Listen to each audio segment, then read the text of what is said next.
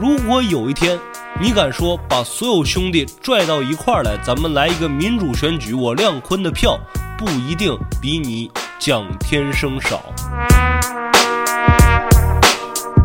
这边陈浩南刚刚一出红星总部，迎面就冲上来一个人，提刀就要砍他。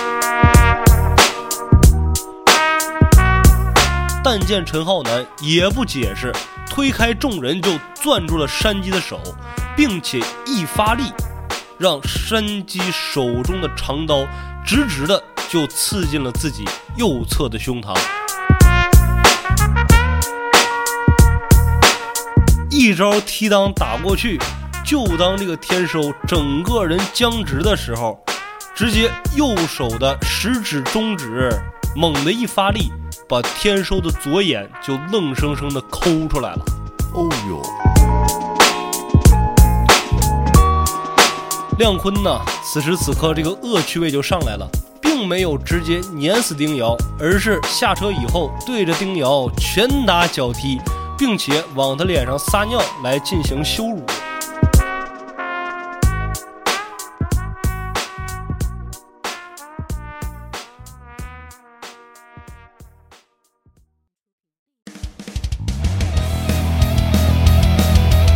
欢迎收听微客玩家，关注公众号后端组，里面有我们最新的节目推送，也可以联系小编进群跟我们一起交流互动。Hello，大家好，我是秋。大家好，我是小俊。哎，今天怎么不是？哦，今天这个呀，属于是一个小事故，补一个。大家好，我还小俊。哦，那今天这期就是咱们上回说的亮坤的人物志了吧？没错，今天呢，就是把上回挖的坑给大家填一填。咱们带来的是亮坤的人物志。咱们说到亮坤呢，其实整个他的经历里面要避不开的，带给大家好多新的人物。嗯，比如说首当其冲的呢，咱们就要讲一讲这个龙头蒋天生身边的第一心腹陈耀。啊，此人呢，可谓是红星社的第一军师了，属于。就相当于是水泊梁山上的吴用，是蜀军里面的诸葛亮这么一个人物，这么厉害呢？对。然后其次呢，咱们还会涉及到一些弯弯的门派。哦，就是那会儿他逃过去的时候是吗？没错。像说到弯弯的门派啊，避不开的就得有竹联帮。竹联帮呢，作为弯弯当时的第一大帮派，手底下的堂口啊，那自然就不用说了，分别是忠孝仁爱信、义和平、天地至尊、万古长青这么十六个堂口，每个堂口单拎出来呢，也都是比肩香港这个红星十二画事人的这么一个规模吧，可以说是，嗯，以及。本次的故事中呢，还会涉及到山口组那边的人物。毕竟上一个章节里面讲这个立花正人的时候，他成功的杀掉了青南组的老大袁青南。那山口组那边没有理由不来问责，所以说就会涉及到山口组现任的龙头竹中武等等等等一系列角色。那这涉及的人物还挺多啊。哎，没错。那咱们今天一起来听听小俊给大家带来的演绎。好嘞，那咱们闲言少叙，书归正传。话说呀，自从在花炮大会上面立花正人解决掉了袁青南之后，陈浩南一行人也算是顺利回港了。回港以后呢，陈浩南一方可谓是元气大伤，毕竟死了自己的老表。张朝喜以及等等等等的手足，那肯定是要休养生息一下的。但这个江湖呢，从来都是暗流涌动，不会为谁而稍作停留。在陈浩南这一方正在养精蓄锐的时候，那陈浩南的死对头亮坤在此期间就要丰满一下自己的羽翼了。那亮坤靠什么来大量的收拢资金、招兵买马呢？自然就得靠他这个老本行。靠这个乾坤制片公司开始拍点小电影，哈，还是拍那三级片儿。哎，没错，但是此时的亮坤呢，可谓是今非昔比，因为现在呀，他手下有一个头牌，名叫方婷。这个方婷啊，不一般，说姿色可谓是国色天香，美艳动人。尤其是这个身材，只要一出镜，没有哪个男人不为她神魂颠倒。一时间呢，亮坤可谓是捞得盆满钵满，好不风光。但是这人呢，一旦有钱之后，他这个野心呢就难免膨胀。再加上亮坤这个人呢，他本身不是善茬，平时就好个惹是生非。有一天，这事儿啊就发生在一个酒馆之内。当时的山鸡啊，勾把上了一个新的妹子。这个妹子呢，名叫可恩，就是电影里面同名的那个。说这天呢。山鸡和可恩正在酒馆喝酒的时候，好巧不巧，这个亮坤呢也来到了酒馆之中。看见山鸡和可恩在一块儿，哎，两个人卿卿我我，这个亮坤就忍不住了，上去啊，假意示好，主动打招呼，并且向可恩抛来了橄榄枝，邀请她做。女主角，哎，是啊，你说，哎，你长这么漂亮，什么时候来我们公司帮我忙啊？一块儿拍拍电影，我给你捧成一个主角，岂不是非常好了？啊！但是这么三言两语啊，可恩虽然是非常开心，说，哎呦，他说我美，他说我漂亮，我还能拍电影，真好，真好。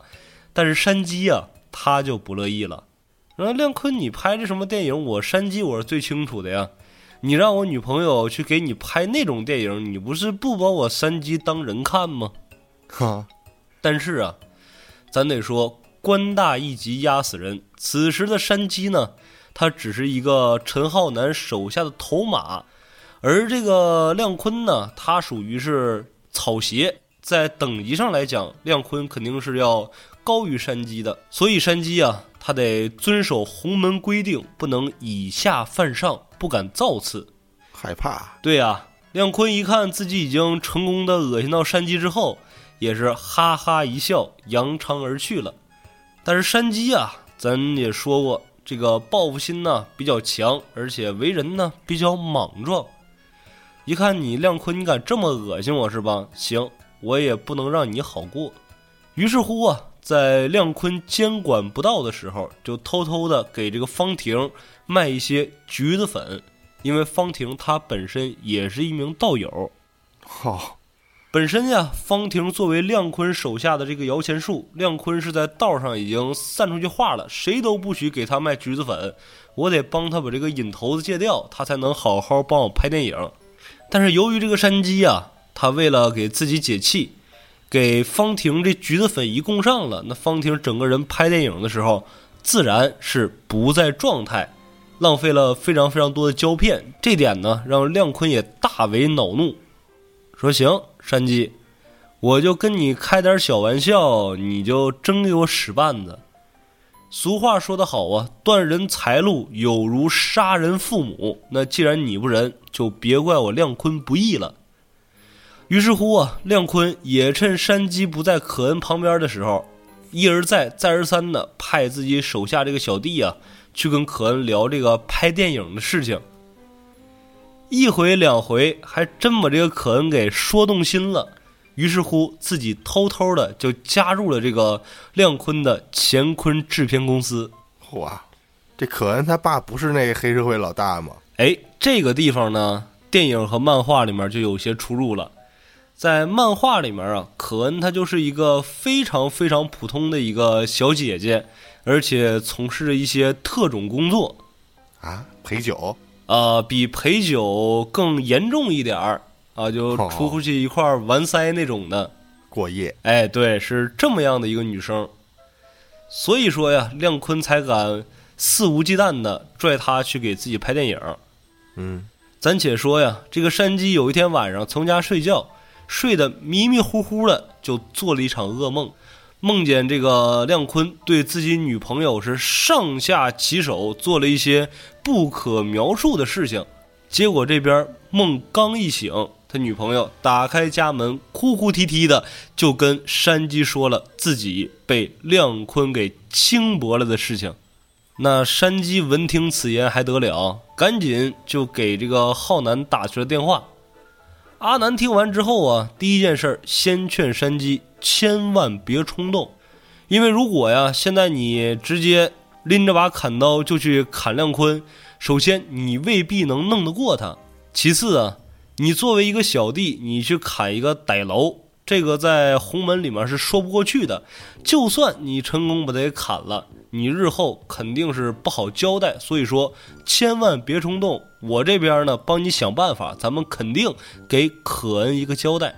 浩南这边呢，还在想着怎么去对付亮坤。就在浩南整个人焦头烂额的时候，他的一个老朋友找上了他。谁呀？这个人呢，就是咱们上一章提到的牛姑西西利曾经的拜门歹楼啊。不是也是他发小吗？对，也是陈浩南的发小。牛姑此次来找他呢，是跟他聊一些生意上合作的事情。因为牛姑啊，看着九七在即了，于是乎呢，经常到大陆去交一些朋友。这次呢，他就认识了一个大陆的大哥级人物，而且这个大哥呀，手下有一个北方制片厂。说如果能把香港的三级艳后方婷请过来，咱们拍上几部电影，那这个钱呐，可想而知是打打的挣。到时候分成，我也给你们多多的分。牛姑，你要是能办成这个事儿以后，你来大陆，你永远是那个，我肯定给你大力的扶持。哦，要进军这个三级片市场，没错。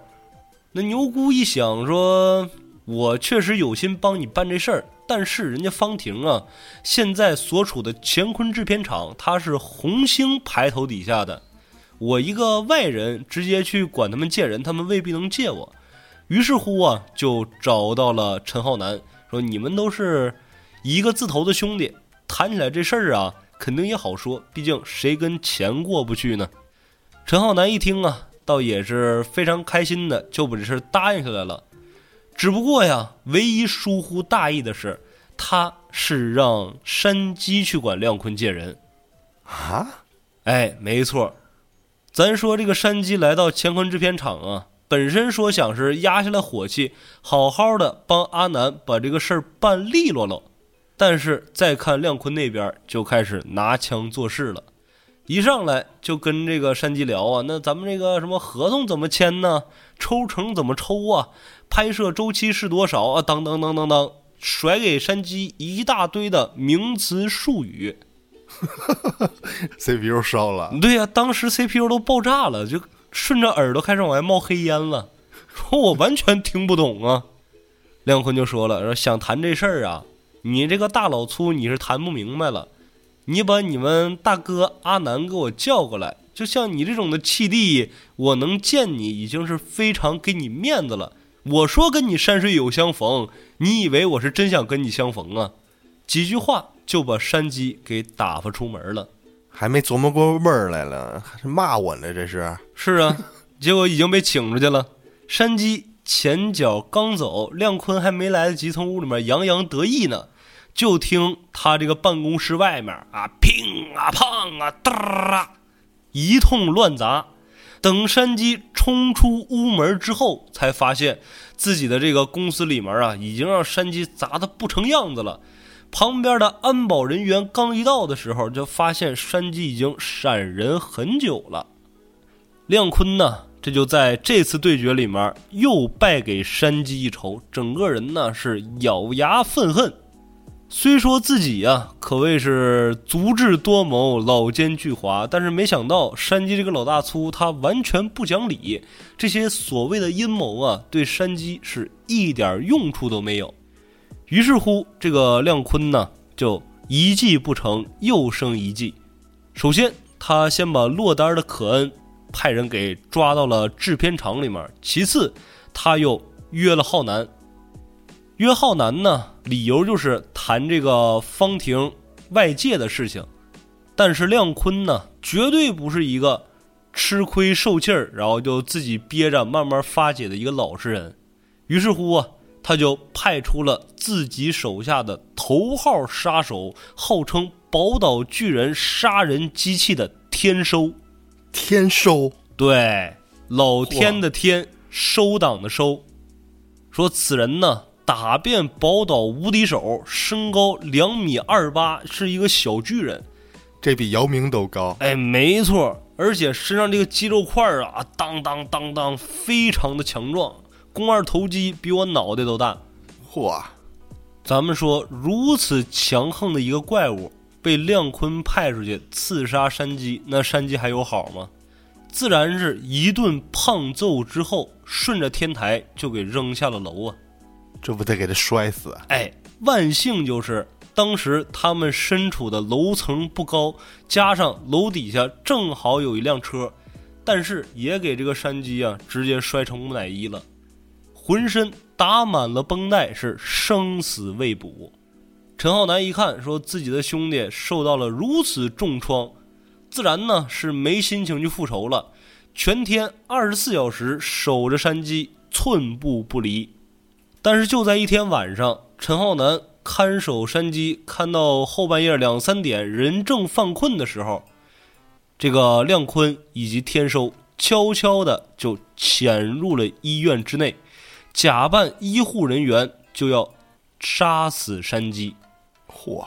就在。刚要得手的时候，陈浩南这个第六感蜘蛛反应一下爆发了，整个人噌的一下就弹起来了。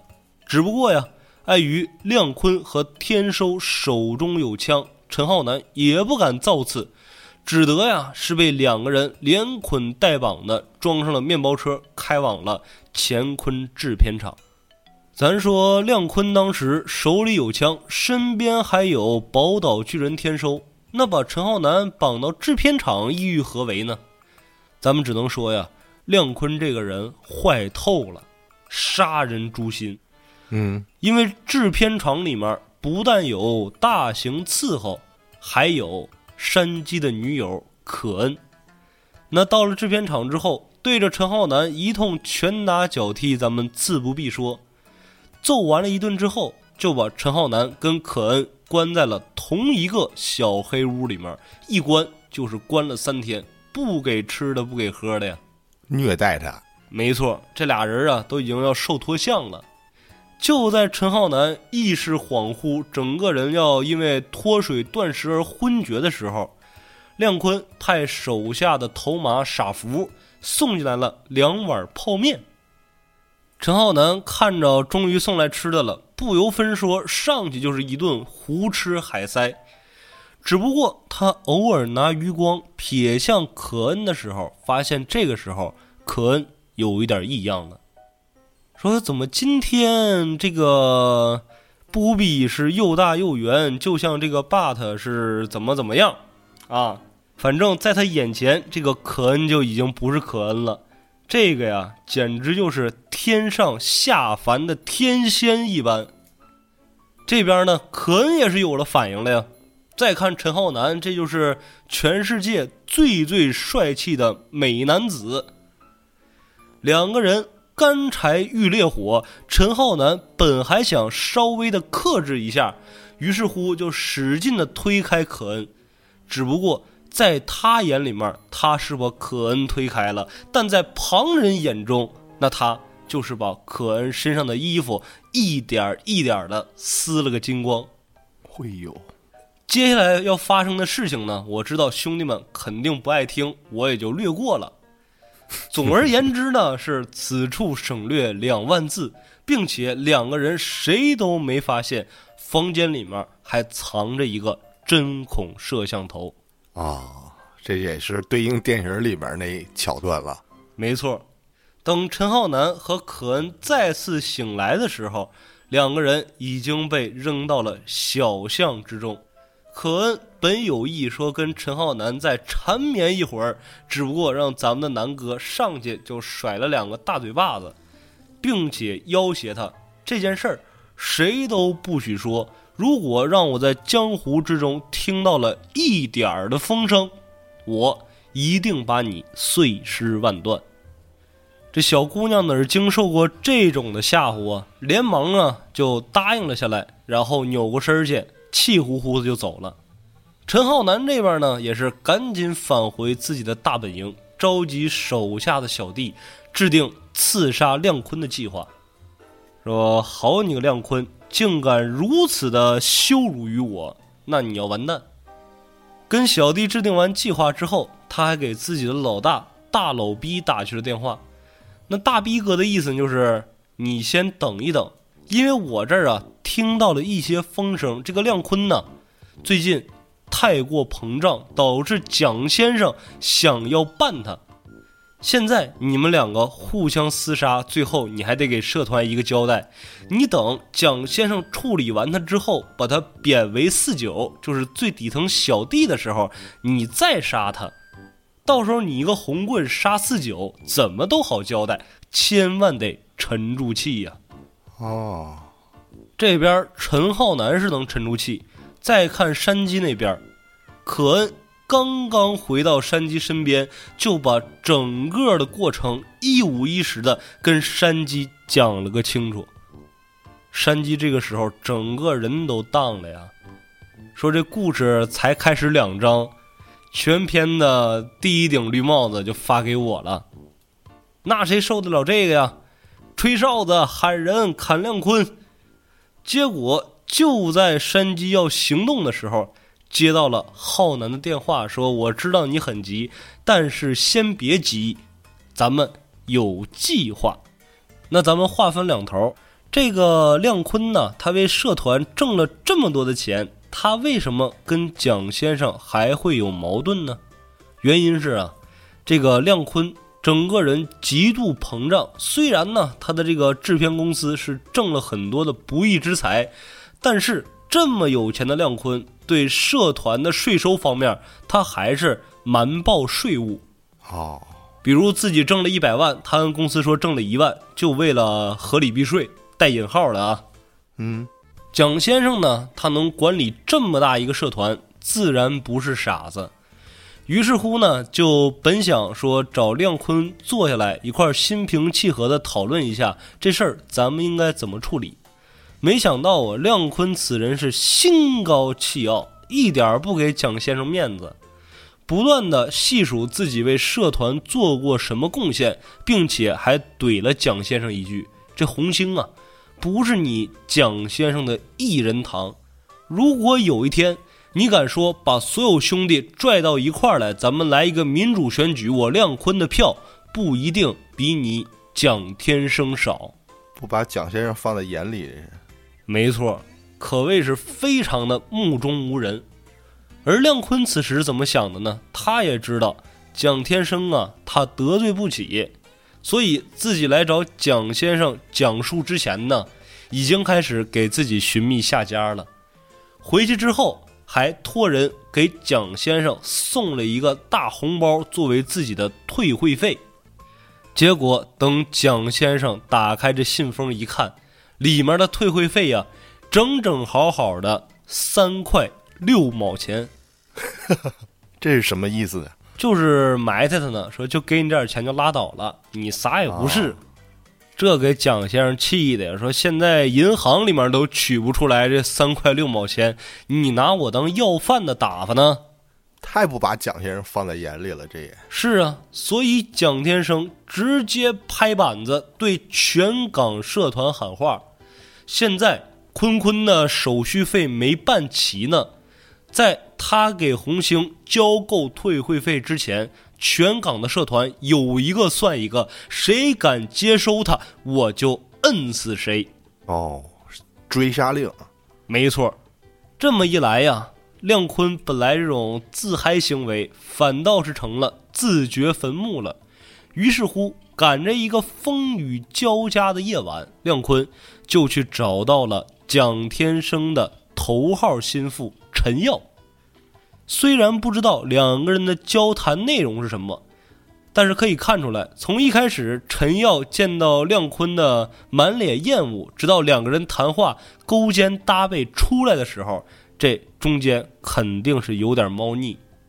而且仔细的观瞧会发现，亮坤来之前和来之后，陈耀的手腕上明显多了一个金光灿灿的大金捞。嗯，劳力士就给配上了。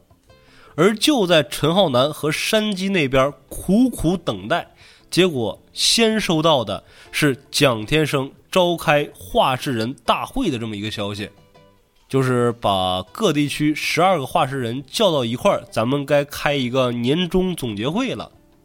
而这个会议的内容呢，则跟陈浩南还有大逼哥想象的有些不同。蒋先生的第一个话题啊，首先是澄清了自己并没有对亮坤下达什么所谓的江湖追杀令，也没有把他亮坤贬为四九，并且让亮坤为最近一段时间江湖上对他的传言做了一个自我辩白。只不过呀，亮坤整个人在这个大会上面眉飞色舞、巧舌如簧、搬弄是非。把台底下的大多数人哄的呀，是一个转儿一个转儿的，并且在自白的最后阶段，还提出了我们红星啊，自古以来都是一个公平、公开、公正的这么一个社团。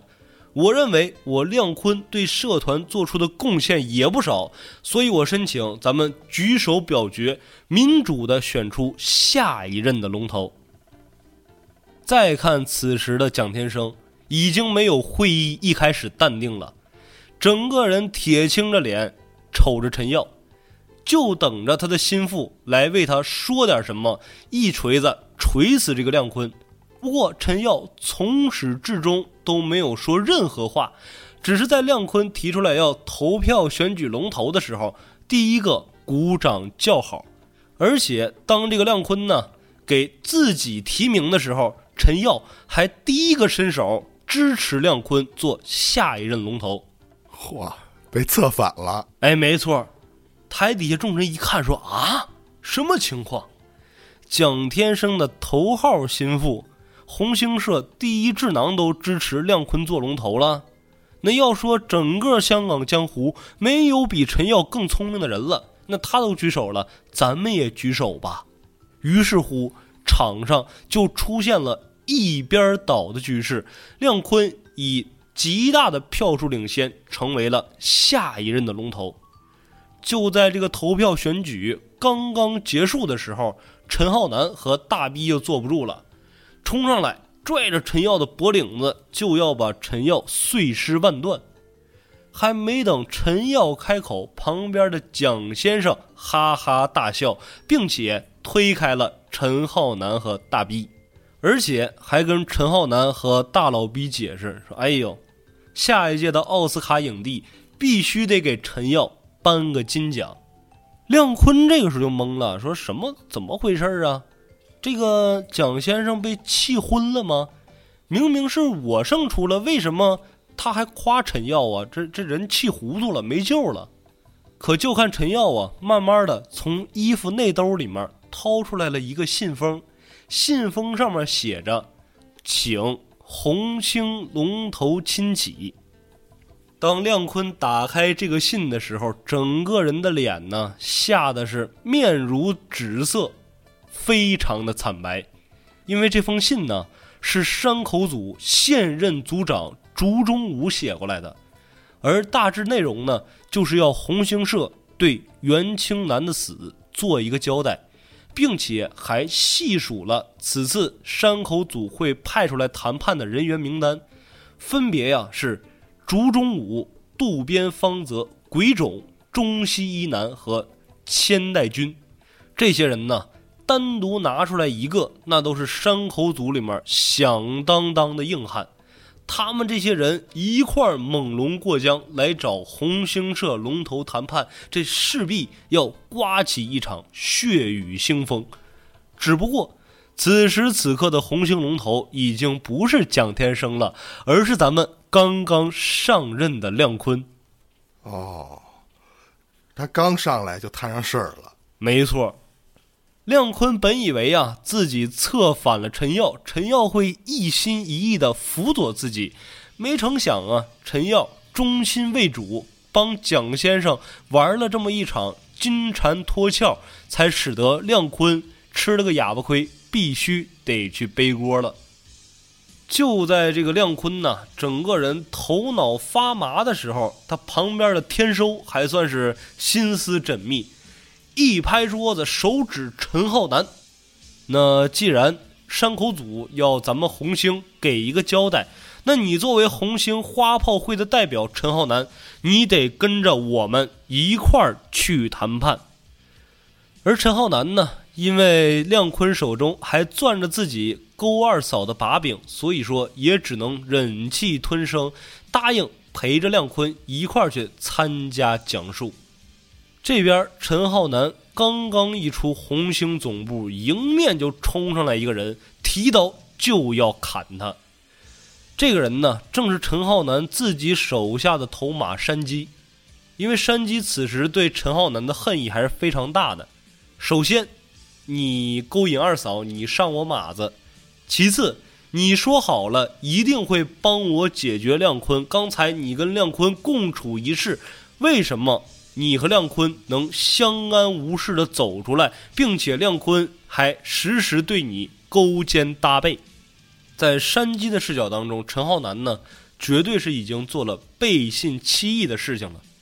但见陈浩南也不解释，推开众人就攥住了山鸡的手，并且一发力，让山鸡手中的长刀直直的就刺进了自己右侧的胸膛，啊，并且口中说道：“这次是大哥我对不起你，这一刀我还给你，但是。”你山鸡应该了解我的为人，如果连你都信不过我，那这世界上就没有能再相信我的人了。山鸡虽然不知道陈浩南和亮坤在屋里面到底干了些什么，但是他大概也能猜到，此时的陈浩南应该是摊上了非常难搞的事情，于是便也没再发难。只不过陈浩南不知道的是，远处。可不只有山鸡的一批人马，还有西西利在观瞧他的动向。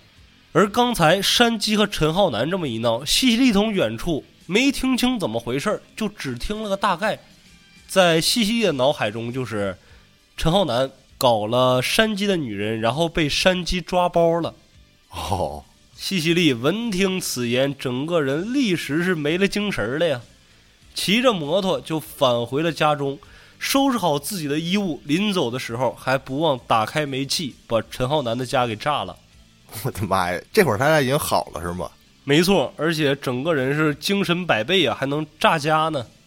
我，而陈浩南呢，虽然有千言万语，但不知道该从何开口。眼瞅着自己家的火势是越来越大，没办法，只能先放任西西利离开，自己去救火。而西西利这一走，本章故事之中就再也没有了他的镜头，下线了。对，这块也埋下了一个小伏笔。而陈浩南呢，收拾好东西，就跟着亮坤一块儿来到了弯弯，因为山口组定下的是两方人马在弯弯进行讲述，就都不在自己所处的地盘儿。而亮坤这边刚一下飞机，来接机的人呢，就呼啦超的全都涌上来了，非常的热情。而站在最前面的是一个头发凌乱、整个人稀了马哈，但是面带笑容的一个大胖子。这个人便是竹联帮中堂的堂主，名叫孙庸。而亮坤身边的头号保镖天收，其实也是孙庸的人。只不过是孙庸派遣天收去帮助亮坤，亮坤才获得了如此 bug 的一个隐藏英雄。而咱们就要说到了，为什么远在宝岛的孙庸会和亮坤这种人渣有着这么亲密的关系呢？因为早年间呢，亮坤跑路的时候来到弯弯，误打误撞的曾经在仇家的手中。救下过孙庸一次，所以孙庸对他呀还是印象非常好的，愿意扶持亮坤，给予亮坤无条件的帮助。咱们先放下这边孙庸怎么招待亮坤，咱们暂且不提。且说呀，山鸡他也没闲着，看着陈浩南和亮坤远去的航班，他买了下一班的飞机，飞到了弯弯，准备。找机会刺杀亮坤，并且在弯弯啊不断历练的时候，还触发了一些机缘巧合，认识了一个影响山鸡一生的女子，此人名叫丁瑶。哦，就是那个你好，我叫山鸡，哒哒的鸡，对，就是那个丁瑶。只不过呀，此时的丁瑶还是一个非常青涩、非常稚嫩的十九岁的小姑娘，而且由于之前被山鸡误打误撞的帮助过一次，所以整个人对山鸡啊是十分的仰慕，成为了山鸡的小迷妹。但是总的来说呢，丁瑶这个人又不像西西莉一样那么天真烂漫，因为丁瑶的身上也背负着一桩血海深仇。因为丁瑶他本身有个哥哥，名叫丁喜，是宝岛地区黑蛇帮的龙头得楼。只不过呀，早年间被孙庸所杀，所以丁瑶才颠沛流离，一直说是忍辱负重，想着有一天能刺杀孙庸，为自己的哥哥报仇，并且顺带着光复这个黑蛇帮，也是带着任务的哈。没错。交代了山鸡的境况如何，咱们镜头再转回到亮坤这一侧。约定讲述的日子呀，转眼之间就到来了。山口代表队和红星代表队就在竹联帮开设的地盘开始谈判了。一上来呀，这个竹中武就率先发难，让亮坤给予自己一个交代，并且指责孙庸怎么能偏袒亮坤呢？但是孙庸这个人呢，以钱是赚不完的，朋友的情谊是还不完的为由，一直在暗中的帮助亮坤，给这次谈判在搅浑水。最后啊，还是山口组这边先沉不住气了，表示咱们既然是在黑道生存的人，那么谁的拳头硬，谁说话就好使。于是乎啊，山口组就提议。说两方开设擂台，进行一次擂台比武。如果山口组赢了，那么亮坤应当切腹谢罪；如果亮坤赢了，那山口组那边则不再追究。最终还是得比武。没错。听闻此言呢，坐在一旁的这个孙庸便是哈哈大笑，整个人笑得前仰后合。因为在孙庸的认知当中，只要己方有宝岛巨人天收坐镇，那是来一个打一个，来一百个打一百个，战无不胜。让山口组准备订好机票，赶紧往回飞吧。啊，而山口组这边呢，也是派出了一员猛将，号称当时日本最强的鬼冢一郎，空手道大师。没错，号称。百人斩，一个人连挑一百个人，不带喘粗气儿的。哦，这比叶问强十倍啊！对他能打十个，这鬼冢要打一百个。而且鬼冢这个人呢，还非常的变态，有特殊癖好。他的训练方法呢，非常的邪典。他每天都需要进食一个营养型死胎啊。就是他让山口组的人去找那些怀孕的孕妇，给他们高额的金钱，然后在他们怀孕期间，每天往他们体内注射大量的营养液，让这个胎儿长得十分强壮。但是在这个胎儿即将出生之前，要让这个孕妇剖开肚子，把胎儿取出来，然后让这个鬼种来服用，以增强自身功力。不是有病吗？哎，他认为呀，这个胎儿呢是吸收天地日月之精华，在佐以现代科技的加持。如果能吃上这个，并且每天都能吃上的话，那自己肯定是打遍天下无敌手。这他妈也太变态了！而且为了满足他的变态需求，惨死在他手下的孕妇没有一千也有八百。啊，这连大人都活不了，没错呀。因为有的时候还是手术把这个胎儿取出，有的时候这个鬼种等不及了，直接自己就亲自操刀了。你说他一个大老粗干这种活那孕妇还有好吗？哎呦，而两方定下了这场比斗，那有比斗自然就有盘口，而且呀，亮坤这人非常坏，他呀在比赛之前到处宣扬这个鬼冢多么多么的厉害，这个天收怎么怎么的拉胯，于是乎呢，让所有人都买鬼冢赢，然后自己倾家荡产的去买天收爆冷。这还还还开盘呢？对呀、而且他认为这个鬼冢啊，虽然外面传的比较邪乎，但只不过是一个暴力狂的变态，对于天收来说也是小菜一碟儿。而自己下了这么一个有赢无输的盘口，那自然还能再大捞一笔。啊，可是不曾想啊，就当亮坤这个如意算盘打得嗡嗡作响的时候，天收这边出意外了。怎么了？山鸡呢，为了报复亮坤，于是骑着机车，戴着头盔去抢彩票站里面大家下注给天收鬼冢这一场的赌金。我的妈呀！只不过呀，在山鸡和丁瑶两个人抢劫成功，打算慌忙逃窜的时候，好巧不巧的就碰上了宝岛巨人天收。这天收一看，在自己的地盘上还敢有人作怪，大手一伸，直接就抓住了一个机车人的头盔，紧接着双手发力啊，砰的一下，整个头盔就硬生生的被他捏爆了。哇，看着爆裂头盔下面逐渐浮现出来的这张脸，也就是丁瑶的脸的时候，天收整个人被僵直了，他认识？不认识，但是就没有了下一步动作，呆呆傻傻的直立在了原地。而山鸡呢也不含糊，一看天收定在原地，不再有所行动，而且自己的女人丁瑶头被握在人家手里面，一个翘头，车轱辘就顶到了天收的胸膛。咱说那摩托车沉不沉？那转起来之后，那轱辘劲儿更大，这么一下子直接砸在天收的胸口，天收整个人倒飞出去，口吐鲜血。虽然没死，但是也受了不轻的内伤。在晚上，孙庸、天收、亮坤一块吃饭的时候，天收更是忍不住内伤，一口鲜血就喷到了孙庸脸上，可给孙庸吓坏了。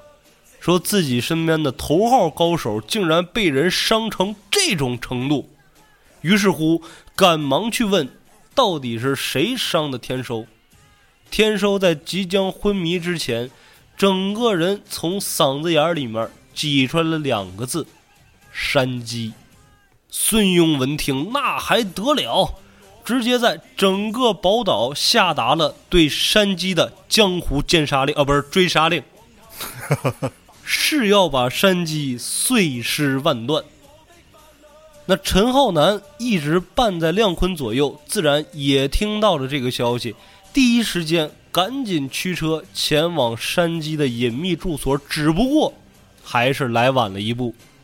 等他到来的时候，山鸡和丁瑶已经陷入了苦战，一波又一波的竹联帮中堂高手向山鸡和丁瑶两个人杀将过去。陈浩南不容得犹豫，赶紧提刀高喊：“山鸡莫怕，你南哥来了！”紧接着也加入了战局。只不过呀，好虎架不住群狼，很快三个人便被围在中间，是插翅难逃，遁地无门呐。紧接着，孙庸、天收、亮坤三个人才迟迟赶到。眼瞅着三个浴血奋战的年轻人，孙庸不由得感慨说：“想当年呢，我也跟靓仔男一样，非常能打，而且非常的讲道义。但是这个山鸡啊，伤了我的好兄弟天收，今天高低呀、得留下一个交代。”就在山鸡要进行一些自残行为来给竹联帮交代的时候，天收打断了他的动作，并且整个人径直的走向了丁瑶。丁瑶看着眼前这个两米多高的巨人向自己走来，也是双腿发颤，心里面不免胆寒呢。天收在看了丁瑶一会儿，才从整张狰狞的脸上挤出了一个笑容，并且回头对孙庸说道：“孙大哥，这事儿就这么算了吧。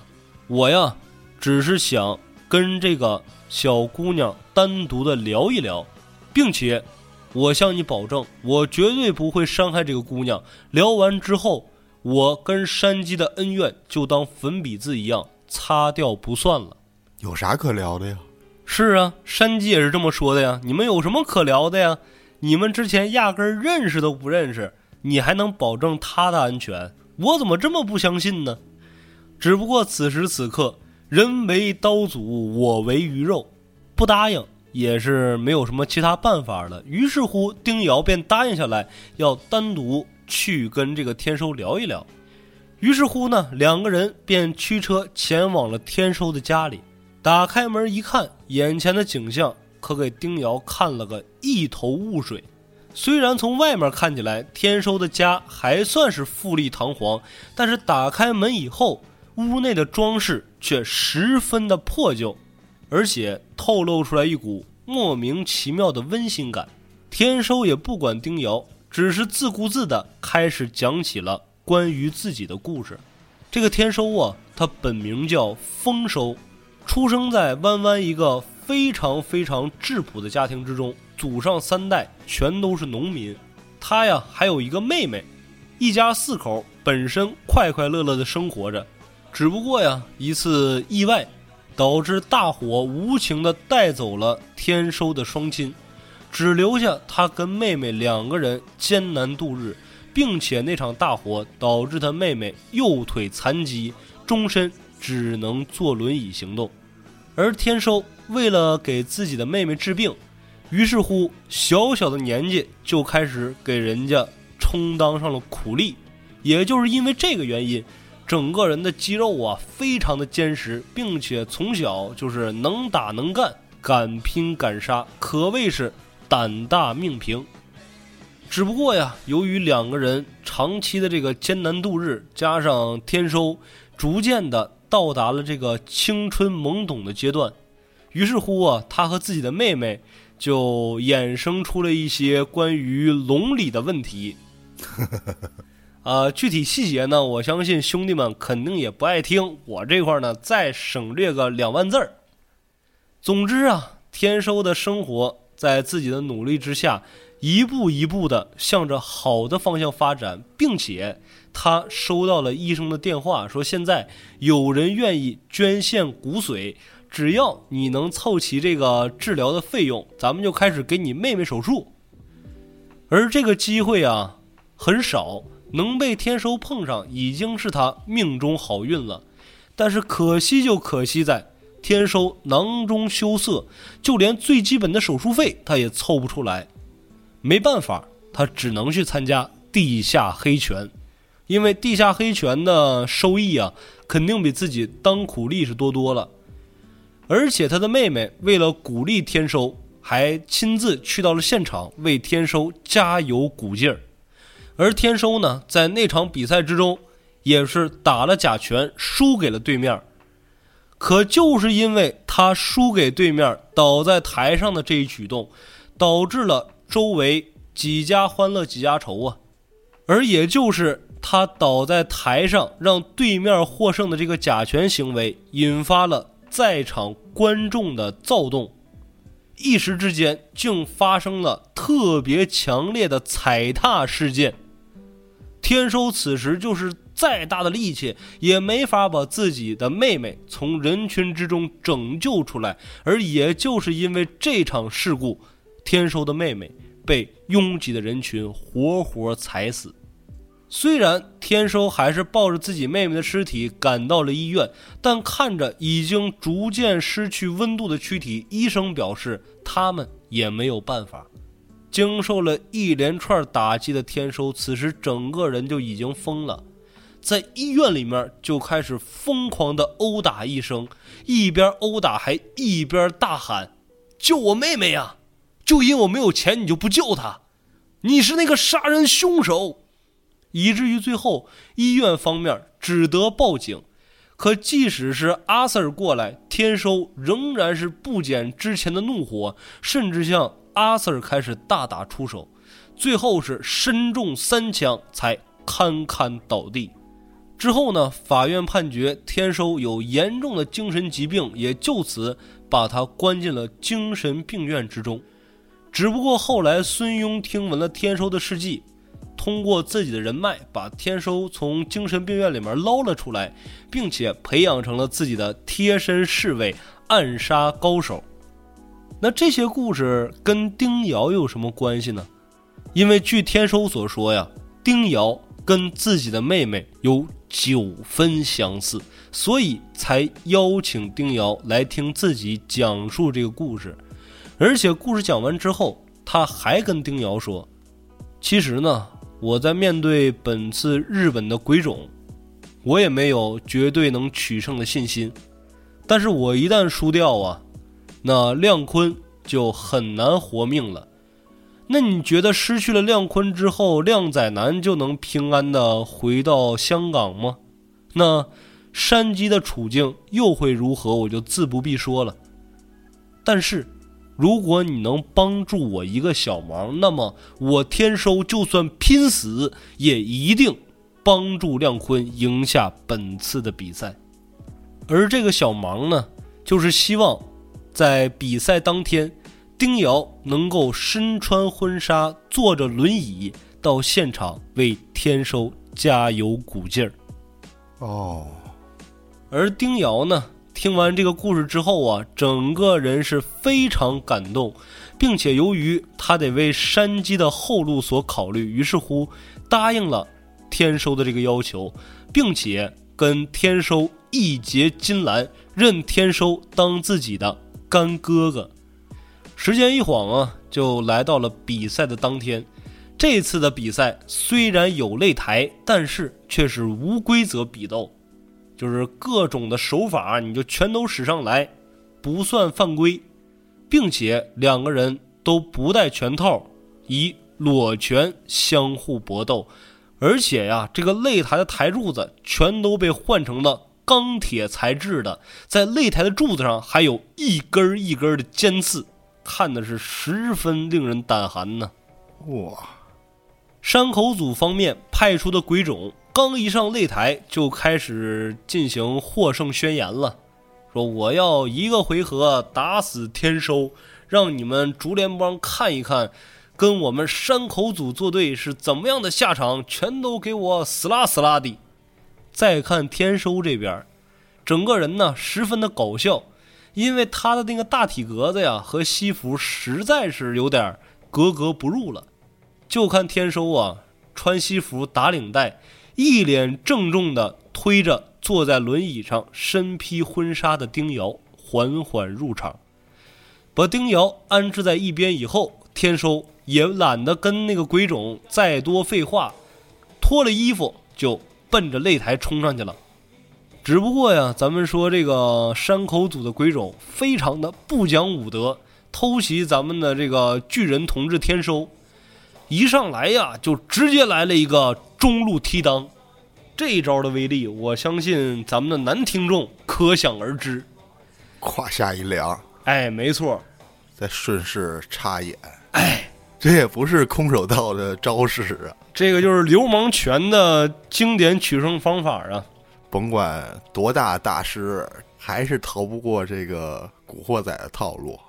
没错，而且呀，这鬼冢何许人也？这两招全都是加强版的，加强版。一招踢裆打过去，就当这个天收整个人僵直的时候，直接右手的食指、中指。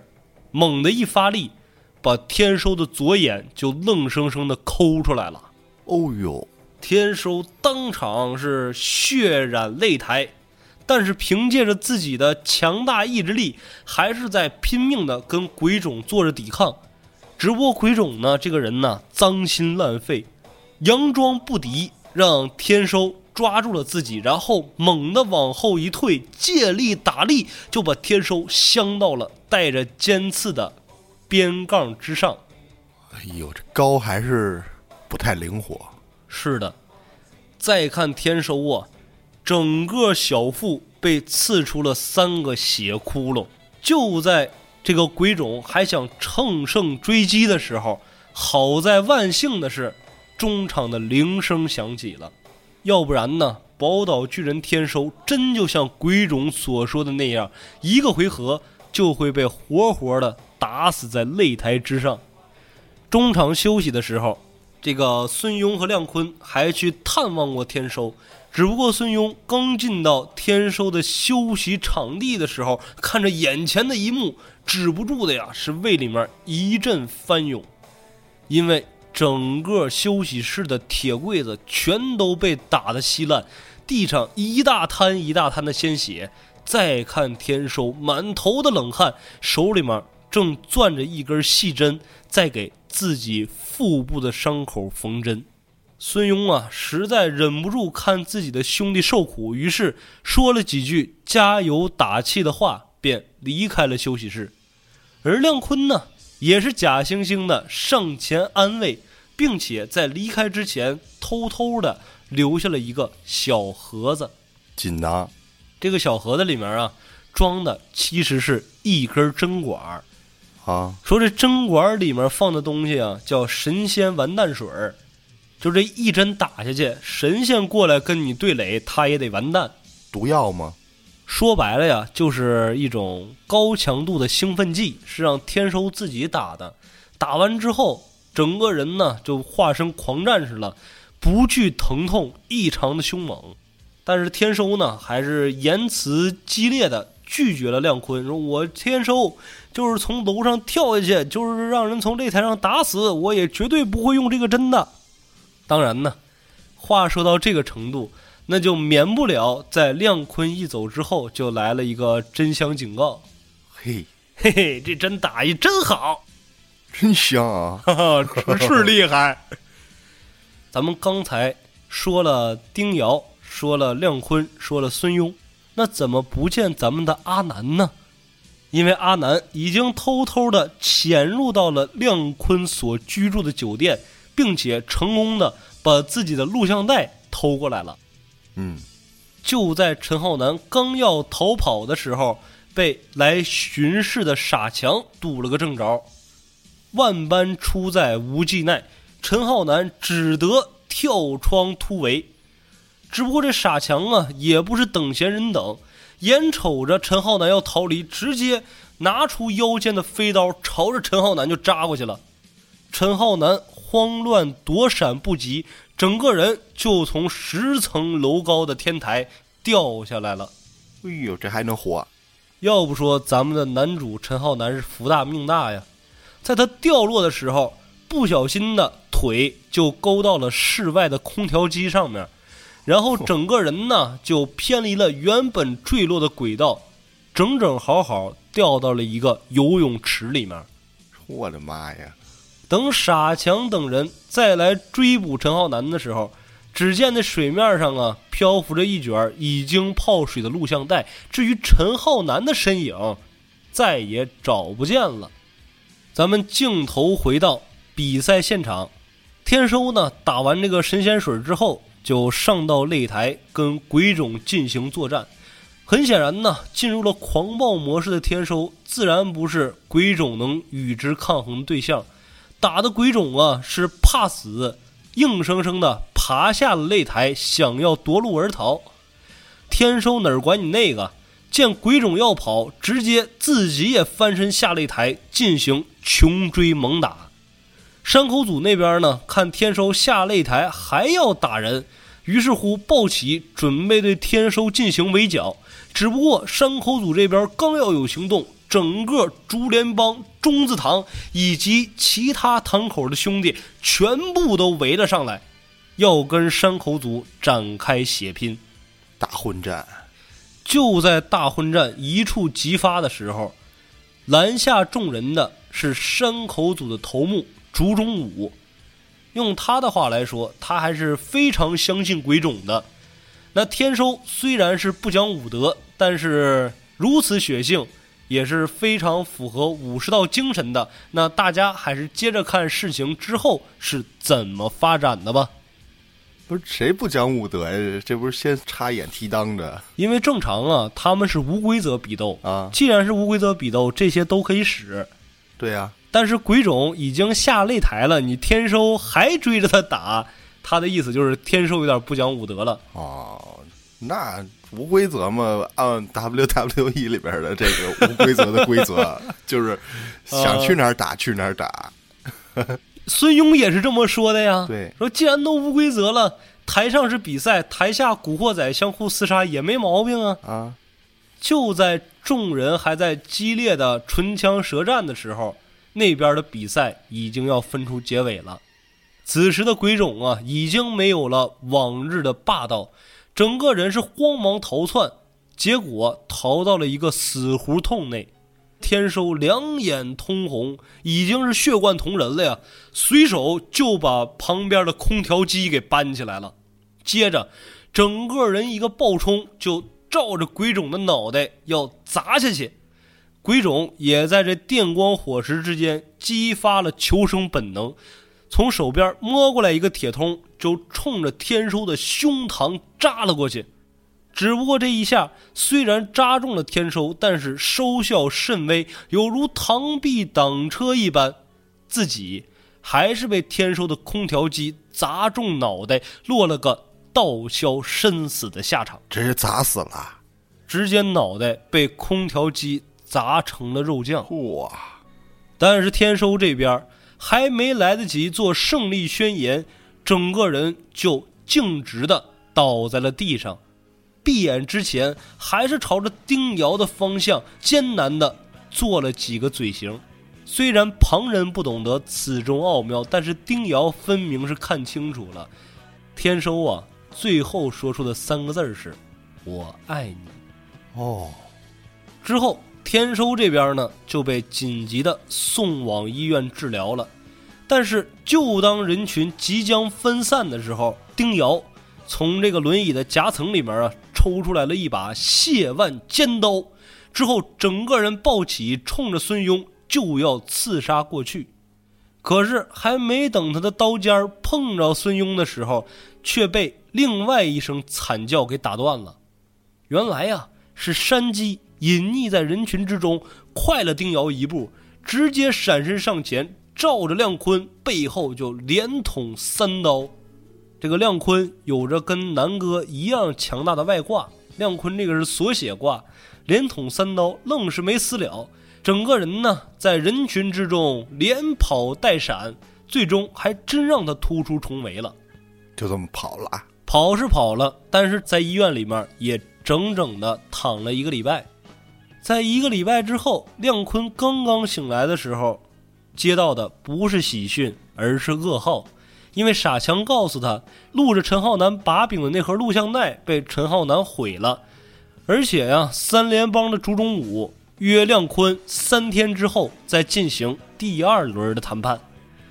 时间飞速流转，一转眼就来到了谈判的日子。这次孙庸并没有到场当这个中间人，因为据孙庸手下来报说，孙庸啊突犯痔疮，没法来了，需要紧急做一个小小的切割手术。啊，而亮坤心想说，甭管他来不来吧，至少我在他的地盘，我俩是好 homie，他肯定保着我呀。于是乎，自己就代表了红星和珠帘来和山口组进行谈判。山口组这边呢，一上来就把矛头直指亮坤，说亮坤绝对就是刺杀袁清南的真凶。要不然，亮坤一个小小的草鞋，怎么突然之间就晋升为了龙头老大？哎，确实在理呀、那一定是为红星立过什么汗马功劳，才能破格提拔。此时的亮坤突然明白了，这回所谓的讲述啊，其实就是想要自己的命。于是乎啊，亮坤就赶紧说了：“说我之所以当上龙头老大，是因为竹联帮的孙庸孙大哥的提携，他支持我呀。”而山口组这边也不是吃素的，智囊渡边芳泽直接就提出了疑惑：那孙庸能力再大，他一个竹联帮的，怎么能搬弄是非，让你一个远在香港的亮坤当上红星的老大呢？是啊，以他的实力，顶多是让你当上其他堂口的堂主啊。那这个时候，亮坤就又开始狡辩了：是啊，连孙庸这么大能力都没法让我当上龙头，难道我斩杀一个青南组的组长袁青南，我就能坐上龙头吗？两边就开始了激烈的搅浑水。而就在两边僵持不下的时候，竹中武的智囊中西一南拍桌子说道：“那既然亮坤先生如此的巧舌如簧，我想咱们再继续讨论下去，应该已经没有什么结果了。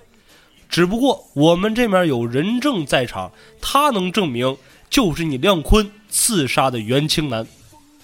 而接下来要到场的这个人。”他不光叫做证人，他的名字也写作证人，只不过是立花证人啊。他来了，没错，立花证人就是山口组口中的那个人证。立花证人一进得房间来，直指着亮坤，不进行言语。亮坤一看，赶紧高喊了呀：“这不是贼喊捉贼吗？”他怎么能成人证呢？此时的立花证人缓缓开口道：“我刚一进屋，什么都没说，你就从这儿对我狗叫，难不成你是心虚了吗？还有啊，我丽花证人对天发誓，当天杀死袁青南和德川游贵的，就是现任红青龙头亮坤所为。不信呢？不信你问他小弟陈浩南呢？”此时在旁的陈浩南算是看清楚此间缘由了，自己也慌忙作戏，说：“没错啊，当时我大哥亮坤还叫我一块儿上去帮他杀袁青南呢，只不过我当时胆子小没敢上，于是乎啊，我们的龙头亮坤就自己单枪匹马的杀死了袁青南。嘿，合着这是一群人特意给亮坤做了一个扣啊，就等你往下跳了。没错。”但是为什么立花正人这个真凶此时此刻却会成为山口组口中的证人呢？因为，咱们上一章故事曾经讲到，立花正人曾经被自己的大哥派去刺杀竹中正久，而立花正人的大哥便是他儿时的玩伴，名叫竹中武。哦，由于啊，这个竹中武是竹中正久的弟弟。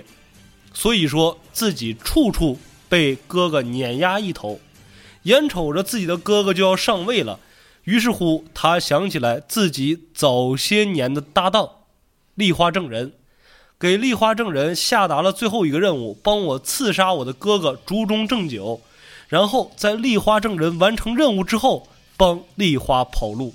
只不过这件事情是整个山口组谁也没有想到的。被这个隐藏的关系给狠狠地坑了一道的亮坤，此时还不知道该说些什么，结果眼瞅着竹中武已经把一把短刀扔到了亮坤面前，亮坤先生，现在人证俱在，请您切腹谢罪吧。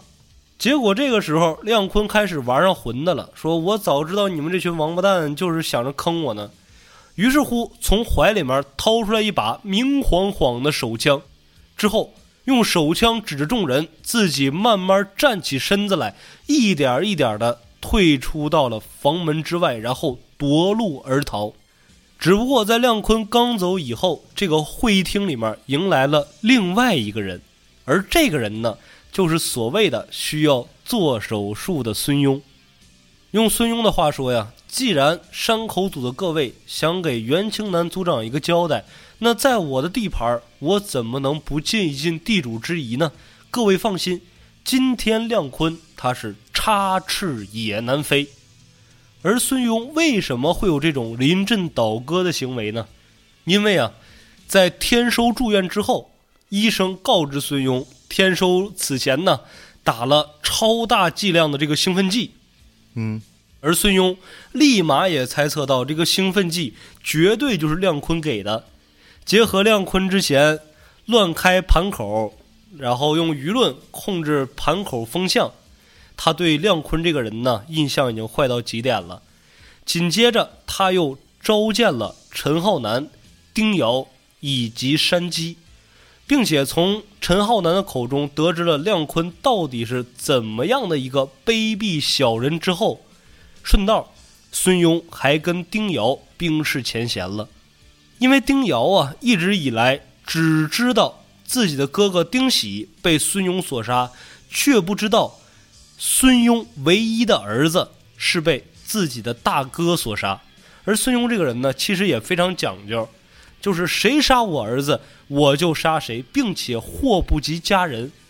要不然，以孙庸的实力，反问丁瑶，他又能活到今天吗？哦，丁瑶仔细一想，整个事情的来龙去脉，确实，身处江湖之中，每个人都是为利益而行动，此中的正邪黑白。又怎么能说得清楚呢？总之呢，现在的当务之急便是追击亮坤。但是亮坤已经夺路而逃了，他逃到哪儿去了呢？就在众人还想布下天罗地网去抓捕亮坤的时候，房间内走进来了一名曼妙的女子，此人正是方婷。由于啊，亮坤慌忙之中的逃窜，并不打算带上方婷。方婷想到自己如果落入了对方的手中，下场会是多么多么的凄惨，于是乎啊，赶紧给众人提供了情报，告知他们亮坤逃往了一个私人机场，准备要搭乘私人飞机返还香港。众人这边有了目标，大家一块儿冲着这个机场就奔将过去。抓着了吗？首先一马当先的是骑着摩托进行追捕的丁瑶。当时亮坤的车已经被丁瑶追上了，只不过丁瑶骑的是摩托，被亮坤呢那么一别，整个车就倒在地上搓了出去，而丁瑶呢也被卡在了汽车底盘下面。亮坤呢此时此刻这个恶趣味就上来了，并没有直接碾死丁瑶，而是下车以后对着丁瑶拳打脚踢，并且往他脸上撒尿来进行羞辱。嘿。丁瑶啊，哪受过如此欺辱啊？心想：我杀不死你亮坤，我就杀你二弟。于是乎，做了一个伏地挺身，就要给亮坤咬住。只不过亮坤呢，整个人也是非常机敏，赶紧往后一缩，才幸免于难。紧接着呀，就疯狂的往这个私人飞机处跑去了。就在亮坤。马上就要上飞机的时候，却被陈浩南冲上来，一把抓住了衣领。傻强就赶紧从飞机上面扔来绳索，想把亮坤拽上来。只不过这一拽不要紧呢，亮坤是上来了，抓着亮坤的陈浩南也被一起拽了上来。眼瞅着亮坤和阿南扭打在一块儿，分不出胜负。这个傻强啊，就从远处推着餐车过来，拿那个大铁餐车，直接就把陈浩南和亮坤撞到了飞机舱门旁边，然后自己也加入了混战，这样才使得亮坤稍微得以喘息。只不过亮坤看着在舱门处扭打的二人，于是乎心想：拿你一个傻强换掉陈浩南这个大隐患，你既然是我小弟，那你就替我去死吧！真狠呐！一脚连着陈浩南带着傻强就踹下了飞机，紧接着呀，就听到引擎处的一阵风鸣。再看外面，已经是血沫碎肉四溅了。就当这个亮坤呢刚刚松下一口气儿，没成想，只有傻强被卷入了飞机引擎当中，陈浩南抓住了刚才的那个安全绳索，又爬上来了。嚯！那亮坤能给你这个机会吗？手举着消防栓，照着陈浩南的头上就一顿猛击。就在陈浩南被打得个七荤八素的时候，又拿安全带死死地勒住了陈浩南的脖子。只不过呀，这个亮坤他终归结底还是一个草鞋，论武力来讲，绝对是比不过打仔出身的陈浩南。虽然已经几次把陈浩南置入险地，但最后又总是让阿南绝处逢生。就在最后，亮坤爆发求生本能，直接一个中位猛蹬，踹着陈浩南的小腹，就把陈浩南踹下了飞机。但是此时的飞机还没有完全起飞，高度非常有限。在下坠的期间，陈浩南双手胡乱的抓着什么，还真让他从飞机上面抠下来了一个东西。什么呀？他抠下来的就是这个小型滑翔机的油箱盖儿。眼瞅着即将起飞的亮坤，陈浩南倒在地上，嘴里面已经被摔得说不出话了，只能在手中一直挥着这个油箱盖儿。但是咱们这个山鸡也是机灵过人，心领神会，掏出兜里面的火机就往地上的这个燃油上面点了过去。紧接着就看电光火石之间，一条火蛇猛地冲向了那个滑翔机。再看那滑翔机，才刚刚升空，就在空中引起了一阵剧烈的爆炸。这样一来，亮坤还在飞机之中来不及跳伞，自然整个人也不免落得个道消身死的结局。而事后呢，值得万幸的是，天收也在医院的抢救之下成功醒过来了，而山鸡呢，也是抱得美人归。一下就走上了人生巅峰，因为此时的山鸡不但得到了丁瑶的爱慕，并且受到丁瑶的邀请，让山鸡帮助自己一块重建哥哥的毒蛇帮，让毒蛇帮恢复往日的荣光。孙庸看着这些年轻人呐，如此的热烈，如此的澎湃，颇有自己几分年轻时候的味道。于是乎呢。也欣然的收下了山鸡当自己的义子干儿，哦，而作恶多端的亮坤至此就也下线了，死啦。咱们刚才说了，亮坤的故事呢非常的长，咱们本期只讲一半而且我刚才在故事中也提到了，这个山鸡啊有着不亚于咱们主角阿南一样的外挂，它的锁血挂还会发生用途的。它的这个锁血挂呀，刚刚已经在自己受到生命威胁的时候悄然启动了，触发被动了。没错，所以说，其实啊，这个亮坤并没有死，只是被火烧的完全毁容了。那至于毁容以后的亮坤又会做出何等恐怖的报复呢？这个咱们下回再说。哦，这期关系甚乱呀！其实给大家主要捋一下，也就那么几个人。首先呢，就是陈浩南、大逼哥，还有红星方面的龙头蒋天生和白纸扇陈耀。而山鸡这面呢，有他的前女友可恩、现女友丁瑶。亮坤这面呢，有宝岛巨人天收，还有之前帮助他的中字堂堂主孙庸。而山口组这边呢？就是那几个主要人物了，什么竹中武啊，还有竹中武死去的哥哥竹中正久、袁青南、渡边芳泽，还有被天收打死的鬼冢，以及中西一男和千代君，还有作为证人出场的立花证人。是这期一下出来好多人物啊，尤其是这个天生是跟他妹妹这块儿，非常的刷新三观，非常震撼，是吗？啊。其实他们两个的命运呢也非常悲惨，小人物啊，在这个时代的洪流里面就显得越发的暗淡，以至于天收最后有了这个报复社会的性格，认为他妹妹的死全都归结于自己没有钱，以及见钱眼开的当时的群众嘛。嗯，主要还是比较好奇这之后亮坤会怎么反扑。我只能说。等亮坤面容变得扭曲的时候，他的心灵会变得更加的可怖。那行，今天这一期咱就聊到这儿，欲知后事如何，且听下回分解。感谢您的收听，咱们下期见。